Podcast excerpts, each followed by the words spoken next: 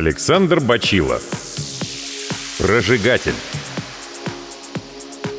Часть первая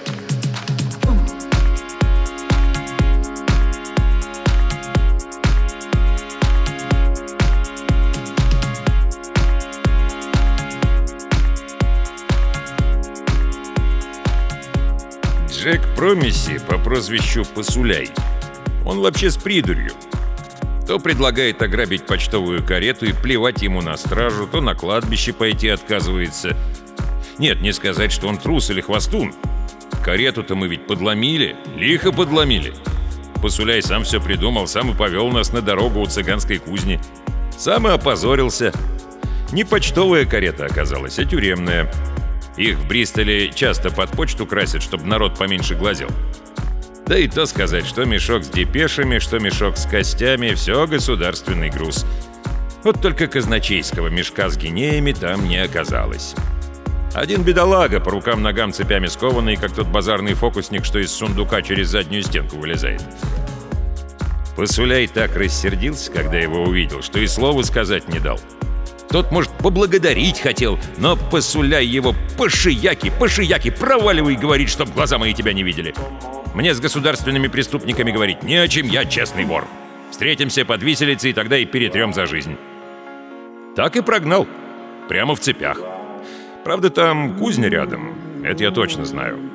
Посуля еще до скачка со здоровенным цыганом-молотобойцем шептался. В долю, что ли, хотел взять? Да, о чем я начал-то? А, про кладбище. Хоронили в Квинсе старого лорда из Адмиралтейства. Маленький Стрига прибежал. Народу говорит, пьяному сторожу упасть негде. Ну, я, посуляя, не дожидаясь, дал команду нашим чистить перья, котелки сапожной ваксой надраивать. В приличное общество выходим. Лордову родню пощипать. Не каждый день такое счастье. Щипачи мои дело знают. Не пожалели и штору, вчера только краденую в бродячем цирке, черную, с серебряными звездами, разодрали на галстуке. Только приоделись, прилезались, тут и посуляй явился. «Это что, — говорит, — за гильдию трубочистов? Воскресную школу решили ограбить?» «Почему сразу ограбить?» — обиделся я. Джентльмены желают выразить соболезнования родным лорда Септимера и принести облегчение их истрадавшимся кошелькам. Лорд Септимер умер. Посуляй нахмурился. А я тебе о чем толкую? Приставился, упырь. Говорят, замрем был на излечении, а вернулся в гробу. Там сейчас пол кабинета министров собралось. И у каждого вот такой кошель с золотом. Я показал. Не говоря уж о батистовых платках с гербами. Просто на земле валяются. Собирай, отжимай слезы и неси хромому галантерейщику по 30 шиллингов за штуку. Вижу, Посуляй меня и не слушает совсем. Задумался глубже утопленника. «Ну, чего ты встал?» – спрашиваю. «Айда на кладбище, пока всех пускают». В первый раз за все наше знакомство не увидел я в глазах Посуляя радости от близкой поживы. «Хорошо», — говорит, — «идите». «То есть как идите? А ты?» И тут Посуляй нам выдал, я чуть на собственный котелок не сел. «Видишь ли, Бен, — говорит, — никак нельзя мне на кладбище. Я в ту пятницу нехорошо про лорда говорил». Я прям растерялся. Да разве про лорда кто-нибудь хоть раз в жизни сказал хорошо? Пес цепной, а не лорд, царствие ему бесово, и сухих дров под сковородку. Напрасно ты так, брат мой Брикс. Губки постно жмет Пасуляй. Все же и лорд, чей-то там муж, поди, отец семейства, королеве слуга. Ну и герб ему на спину, отвечаю. Нам-то какая печаль. Тебе ли не знать, Посуляй, что этот Септимер похвалялся нашего брата, честного карманного добытчика, развесить вдоль платановой аллеи вместо фонарей? «В том-то и дело», — вздыхает Посуляй. «Я ведь так в пьяной лавочке и сказал. Раньше лорда Септимера зароют с почестями до подволынку, чем он меня поймает. Сам видишь, он условия выполнил. Явись я теперь на кладбище, Старик чего доброго из гроба встанет и платежа потребует. Так ведь и не пошел в тот раз, посуляй с нами. Я грешным делом подумал, что не пустили его дела амурные. Ведь не струсил же в самом деле. А вернее всего, Дина свидание назначила. Крепко эта актриска ему голову заморочила. Ходил за ней, как за невестой. Мы уж свадьбу ждали. Да куда там. Прошло время, много разного я понял. И про Посуляя, и про актрис, и про нас, чертей карманных, и про лорда Септимера, и про все королевство, про небо и землю. И лучше бы мне всего этого не знать. Недели с той поживы не прошло. Снова Стрига в нору прибегает, глаза как блюдца. «Идет!» — кричит. «Шибко идет!» А кто идет и выговорить сердяга не может? Разгорелся, ноги сами коленца выписывают, чуть копытца не отбрасывают. Ну, обратали его кое-как. Усадили на мешок с рухлядью, да съездили легонько по сапатке, чтобы не дергался. «Кто идет-то?» — спрашиваю. «Облава? Фараоны? Гвардейский патруль?» «Остров, — говорит, — идет. Скоро с маяком поравняется». «Чего?» Ребята за столом железку катали, так забыли и про карты. «Ты не ври, припадочный, а то еще раз по сапатке получишь!» «Чтоб я честной воли не видал!» — обзывается Стрига. «Чин-чинарем остров! Скала повыше нашей кабаньей горы! Лес густой по берегам, а волны гонит, как в шторм! Да вы вертушку-то отомкните, сами послушайте, что в городе делается!» Высунулся я в форточку, и правда. Топот, гам, все в порт бегут. «Остров!» — кричат, «Остров пришел!» Наши тоже услыхали, удивляются. Что же это будет? Война? Нет, не должно. Что за война без пушечного грома? Да и потом, у нас с островными союз. Должно быть, торговать хотят. А в этом деле без нас карманных расходов, как говорит господин государственный казначей, никак не обойдется. Стал быть, подъем, фартовые! Стройся в боевые порядки строго как попало и в порт. Я уж и крылатку натянул на три размера побольше той, что коню велика, для ручного простора. Как вдруг с улицы свист. Гарри Пучеглаз предупреждает, чужой человек до норы прет. Ладно, в одиночку пусть прет, чего там. Встретим. Скоро и появился он. Тощий парень, но жилистый, видно, бывал в пляске с подружкой, которая на ночь косу не расплетает, а точит. Ну, я сижу, ручки смирно сложил, большой палец будто ненароком в петлю на не продел. Но этот фартового знака не понимает. Не наш человек. А ведь я его где-то видел. «Мне нужен предводитель», — говорит. Через губу это, с презренницем. Ну, прямо королевский прокурор. «Эх, брат мой», — вздыхаю. «Всем нам нужен предводитель на неторном жизненном пути нашем». Только это вам не сюда, а в церковь. Благочестивые отцы — вот предводители всех страждущих духовного руководства. Он в ответ морщится, будто кислого хватил. «Благодарю вас за совет. Но передайте предводителю, что его ожидает человек, которому он дал важное поручение. Если не верите... Впрочем, я понимаю, это ваша обязанность — не верить. Но я пришел один, при мне нет оружия. Пусть меня обыщут, пусть свяжут, черт побери но я должен с ним поговорить. Не думаете же вы, что я разорву путы и голыми руками убью вашего начальника?» И тут я наконец узнал его. Мать честная. Да это же тот самый мешок с костями, бедолага в цепях, которого мы вынули из тюремной кареты. Отъелся, конечно, заматерел, пожалуй, веревки-то мог бы и порвать, крепкий боец, да еще, видно, из благородных, офицер. Но узнать можно. Он и есть. Ах ты ж, думаю, посуляй хитрец. Обвел фартовых вокруг пальца.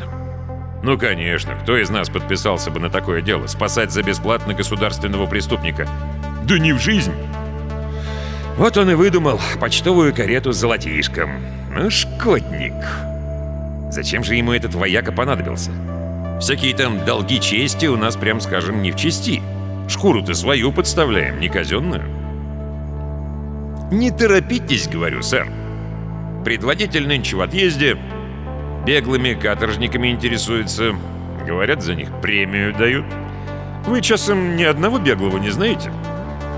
Думаю, ну поддел я тебя, посмотрим, что теперь запоешь. Но он только головой мотает, как лошадь. Некогда. Некогда церемонии разводить. Я тебя тоже узнал, Фартовый. Не беспокойся, порядки знаю, и не пришел бы сюда без приглашения, если бы у нас, у всех нас, была хоть одна лишняя минута. И тут, будто в подтверждение, пол под ногами дрогнул. Да так дрогнул, что и табуретка из-под задницы вылетела. Стена качнулась, вот-вот рухнет. По всему дому грохот, с кухни звон колокольный и горшки с полки посыпались. Окно так просто наружу выпало, будто и не было его. Ветром коптилку задуло и слышу по всему переулку стекла, кирпичи, вывески жестяные, черепица дождем. Ребята, кто на пол попадал, кто наоборот на ноги повскакал, друг за друга хватаются. Однако раз тряхнула, отгрохотала и больше не повторилось. Утихло. Тут и посуля из коморки своей прибежал, морда сосна помята, под утро только с работы пришел. «В чем дело?» – спрашивает. «Конец света, что ли?» И вдруг, будто на стену наткнулся, увидел гостя. Тот тоже на него смотрит значительно, мол, просыпайся быстрее. «Остров сел на мель», — говорит. Вижу, проснулся наш посуляй, ни в одном глазу дремы не осталось. И не землетрясение его разбудило, а вот эти три слова. «Как остров?» — переспрашивает. «Откуда?» «С запада, юго-запада», — докладывает вояка. И уж губу свою дворянскую не выпячивает, со всем уважением доносит. Ну да удивляться нечему. Небось уважишь того, кто тебя из тюряги вытащил. Руки будешь целовать, хоть бы и разбойнику. Посуляй нахмурился, не может в толк взять. Что им здесь нужно, островитянам?» Гость оглянулся по сторонам и тихо. Верный человек в порту говорит, что остров пришел прямым ходом из океана. На сигналы гелиографа не отвечал, флагов не выбросил, на рейде хода не сбавил. Адмиралтейство в растерянности. Даже если это вторжение, зачем садиться на мель? Почему нет артиллерийской дуэли с фортами порта? Все говорит о том, что на острове беда. «А, черт! Живо в порт!» Посуляй схватил плащ, шляпу и на выход. «Всем сидеть в норе, пока не вернусь! Брикс, ты со мной!» Ну, слава богу, и про меня вспомнил. А то уж я начал думать, что старые кореша теперь по боку.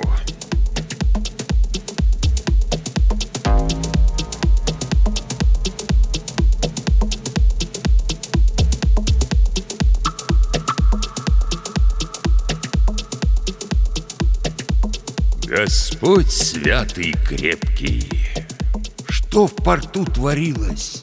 Которые суда на берег выбросило, а которые на мелководье кверху брюхом торчат. Постройки, цейхгаузы, рыбацкие мазанки смыло до самого набережного собора, да и тот уцелел только от того, что на холме. Где маяк был, одни волны гуляют. Вся акватория в обломках, и осталась той акватории узенький проливчик между нашим берегом и островом. На острове тоже словно ураган прошел. Деревья многие повалило. Скала, говорят, была одна, да расселась вдоль, не дать не взять, рога из лесу торчат. Никогда я прежде плавучих островов не видал, а тут полюбовался в сласть. Какая же громадина! Будто и не было у нас моря сроду. Земля от края до края. Народ, особенно из тех, чьи дома далеко от берега, тоже стоит, дивится, пальцами в разные стороны тычет. А кто из рыбацких поселков, те, понятное дело, воем воют, островитян черными словами поминают. Повоишь без крыши-то оставшись, без лодки и без сетей, все смыло. А если что и уцелело, так не пускают никого к берегу. Пригнали солдат, поставили оцепление. Ждут чего-то. Но со стороны острова ни звука, ни знака, будто вымерли тамошние до последнего человека. Посуляй стоит, смотрит, сам мрачнее тучи. Удивительно. Чего ему-то страдать? Наши сети волной не смоет, потому как мы ловцы в море людском. «Может, позвать карманных?» — тихо спрашиваю. «Народу-то сколько? Не без прибыли можно быть». Молчит, посуляй, ноготь грызет. Потом поворачивается к вояке. «Это не может быть Китания», — говорит, и видно, что сам себе не верит. «Вы должны знать все острова, граф. Ведь это не она». А граф, смотрю, тоже голову повесил, руками разводит. Увы, сомнений быть не может. Это Китания, милорд. Я аж закашлялся от неожиданности. «Милорд? Это наш-то посуляй? Вот так новость. Почище явление острова». Но они на меня и внимания не обращают. Граф где-то зрительную трубку надыбал, так посуляй к ней глазом прилип не оторвешь. Водит и водит из стороны в сторону. Мы должны туда попасть. Это может быть опасно. Что если на острове чума?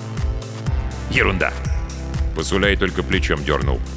Бен, можешь раздобыть лодку? Что тут скажешь? Раздобыть ты не шутка, говорю. Только сдается мне, что вон там, под бережком, адмиралтейские шлюпки маячат. Мимо них хрен пройдешь, милорд. Посуляй только плюнул с досадой и снова давай трубкой водить, теперь по толпе перед оцеплением. Поводил, поводил и вдруг замер. Дина! Не знаю, чего ее в самую гущу народа понесло. Говорят, для женщины сплетни, как для моряка Грок с Ромом, жить без них не могут. А может, как раз посуляя искала, потому как где же еще карманника искать, если не в толпе? Обрадовалась, когда мы подошли, беспокоилась, видно, за него шалопая, милорда нашего. Давай рассказывать, что у них в театре стена обвалилась, кассир слегка кирпичом пришибло, от того сегодняшнее представление отменяется. Да и до представления ли тут? Весь город на берегу.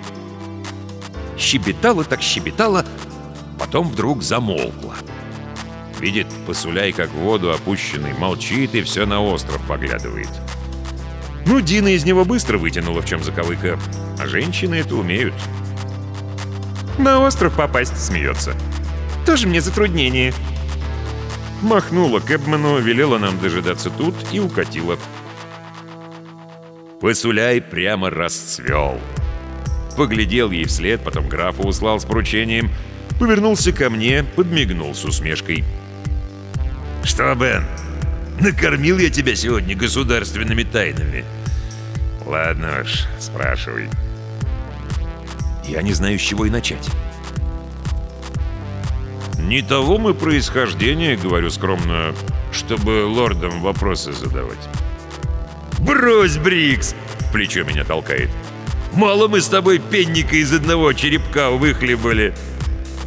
«Для тебя я как был посуляй, так посуляем и останусь.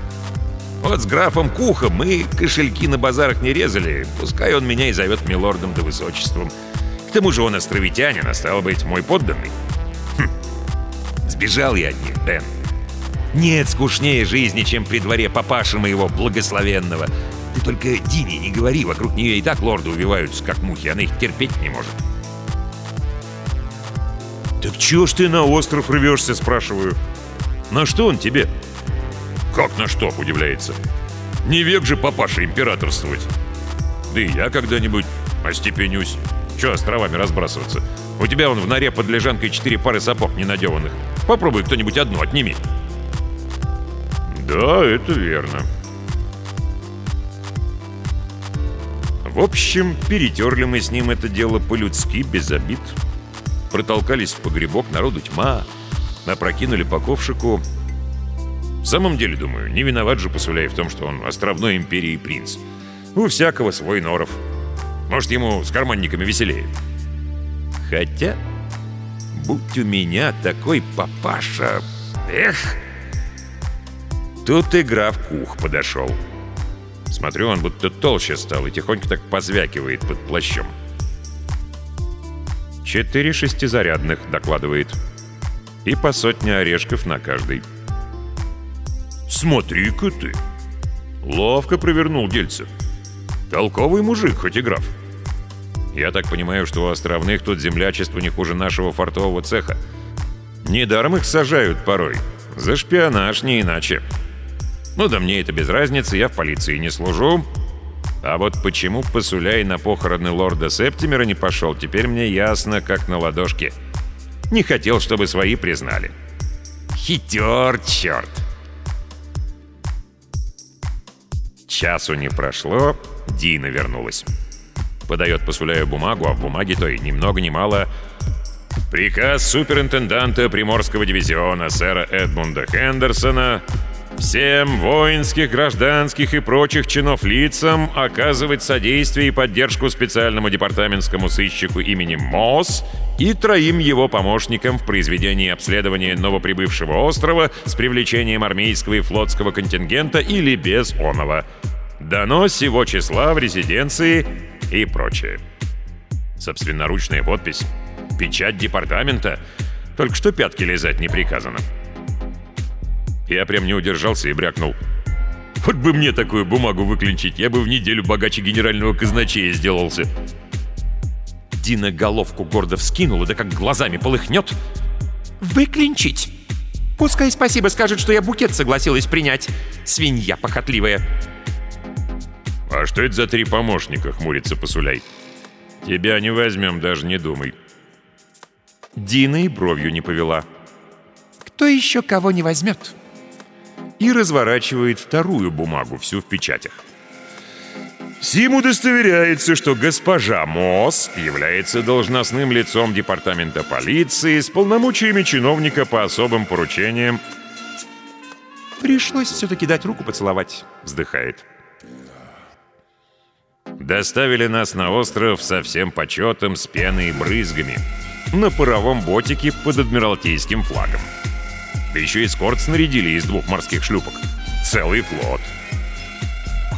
Портовый капитан встал на носу с трубой мало чем поменьше той, что пускала дым, все высматривал что-то, хмурился.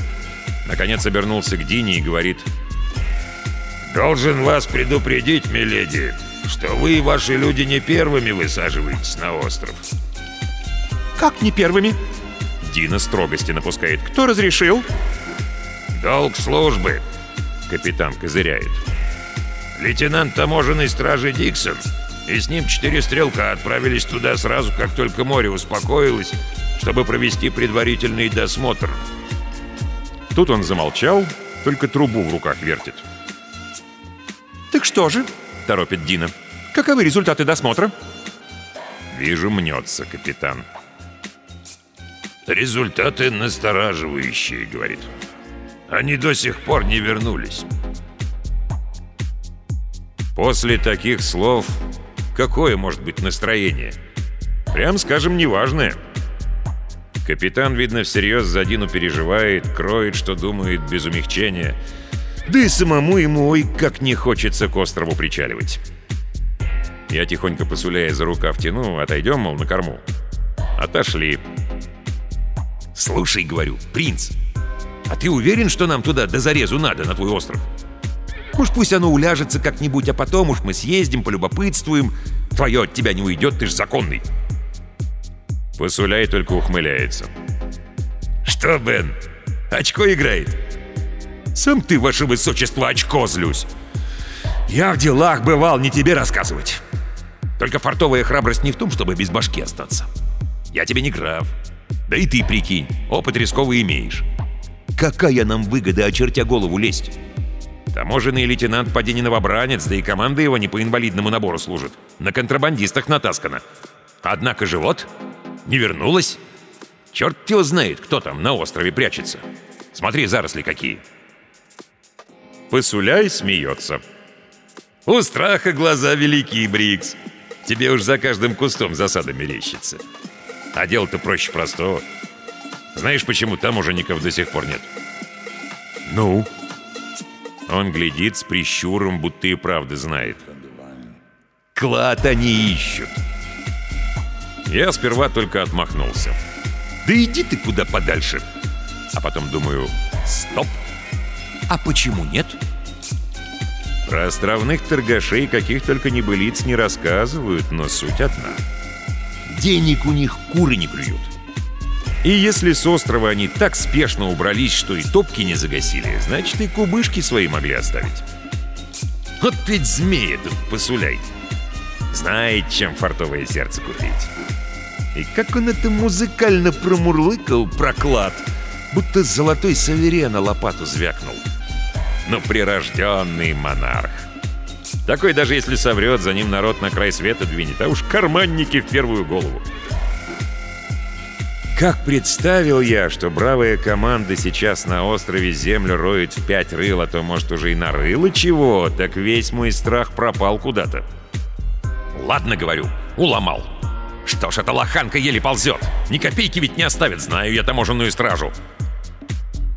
Но пока добрались до острова, пока нашли, где обрыв невысок, пока концы шварцы да трап для баб, солнце уж за деревья цеплялось.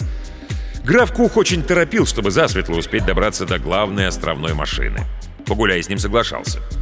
Пока машину не осмотрим, не понять, что тут приключилось. Ну, идем, озираемся. Впереди скалы торчат, как два рога. Вокруг лес, луга некошенные, домики попадаются. И ни души.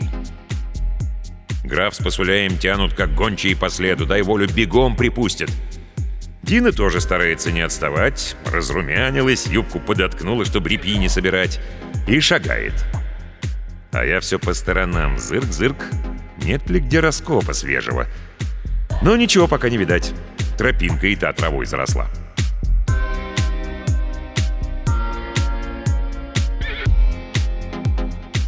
До самых скал дошли без приключений. Вот уже и строение в распадке виднеется, Басуляй говорит, там вход в машину. А наверх на скалу ступеньки ведут.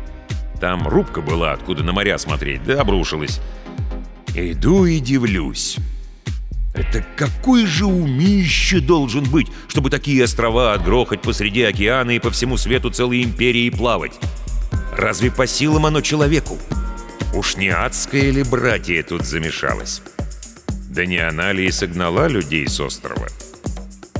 Ох, неспокойно.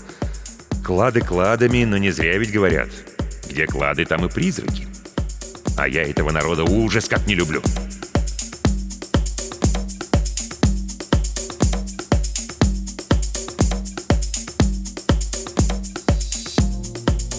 У самого строения пришлось по камням карабкаться. Обвалом все вокруг засыпало, еле перелезли. Дина и тут не оплошала. Туфли сбросила и босиком Думаю, она и в цирке бы выступать могла. Одно слово — актриса. Наконец добрались до самых ворот шахты. Видим, кто-то камни тут уже ворочал, расчищал дорогу.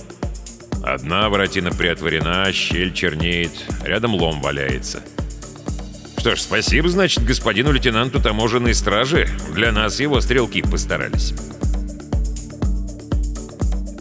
Васуляй первым в темноту прошмыгнул, Дина за ним. Стал я протискиваться, взялся за воротину, чувствую, под рукой липко. Поднес ладонь к глазам, на пальцах кровь. Совсем мне расхотелось лезть в эту преисподнюю. Но пересилил себя, даже говорить ничего не стал, чтобы Дину не пугать. Мало ли, кровь. Камнем кто-нибудь поцарапался, вот и кровь. Молча к уху киваю, гляди, мол, ну, поглядел он, пощупал и тоже смолчал. Не барышня. А посуляй уже факела запалил, заранее приготовленные. Стали мы по ступеням спускаться в самое сердце машины. С факелами вроде не так боязно, зато по сторонам глядеть сплошное удивление. Трубы, колеса, канаты, цепи со всех сторон. Механика. Неужели, спрашиваю тихонько графа, вы во всей этой кухне разбираетесь?» «В общих чертах», — отвечает. «А что в чертах, когда тут кроме черта никому ничего не понять?» «Здесь должны быть рабочие», — толкует Кух. «Свамперы. Они все знают точно». «Где же вы таких рабочих набрали? Они что, профессора все?» «Нет. Они из бывших каторжников». Я чуть не запнулся. Да что я, каторжников не знаю, их в железку-то играть не обучишь, а уж тем более на дядю вкалывать. У нас свои методы перевоспитания, хмурится граф. Видно, не хочется ему говорить. Ладно, Наше дело телячье. Ведут, иди, по сторонам не глазей. Смотри под ноги, чтобы не загреметь в какую-нибудь форсунку пошире Бишемской купели. Клад здесь вряд ли найдешь, разве что несгораемую кассу, если перевоспитанные у них и жалования получают.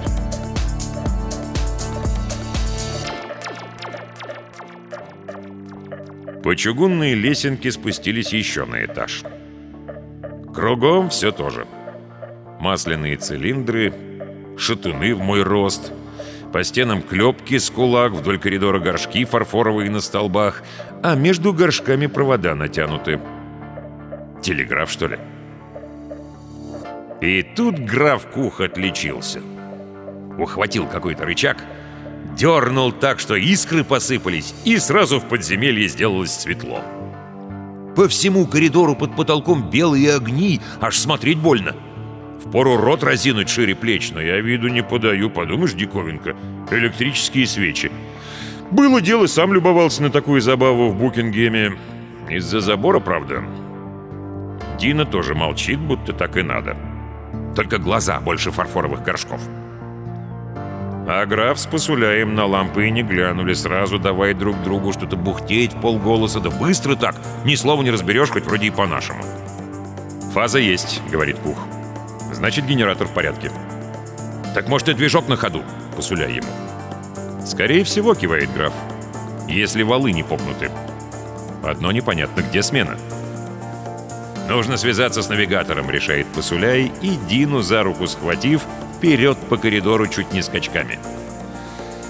Вижу, сбледнул вояка Кух с лица и бегом за ними. «Одну минуту! Я должен предупредить вашего за...» Но тут Посуляй, притормозив, так ему на ногу наступил, что граф последним словом подавился. «Мы, господин Кух, люди простые!» — шипит ему Посуляй. «Давайте без витиеватых обращений!» Сам глазами на Дину показывает, а Куху рожу свирепую корчит.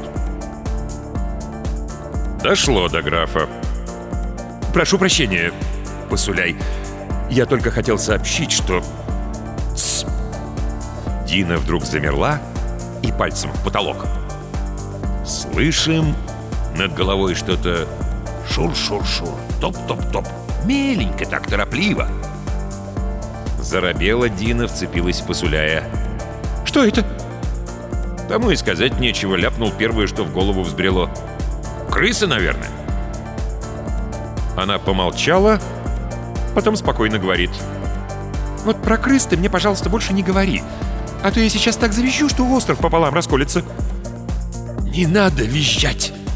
Посуляя почти шепотом. «Лучше нам тут не шуметь. И графу. Разговоры потом. За мной!»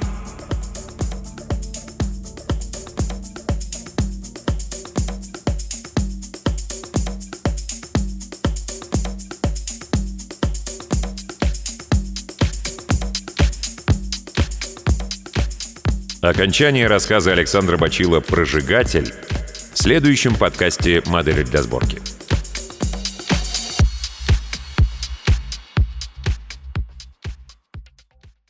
Самые страшные убийцы России и мира. Подробности скандальных уголовных дел. Мнения криминалистов и воспоминания очевидцев. Хроники кровавых преступлений и психологические портреты маньяков. Все это True Crime подкаст от Soundstream «Дневники Лоры Палны». Честные разговоры о самом страшном. Один эпизод, один убийца. Слушайте каждый вторник в мобильном приложении и на сайте Soundstream.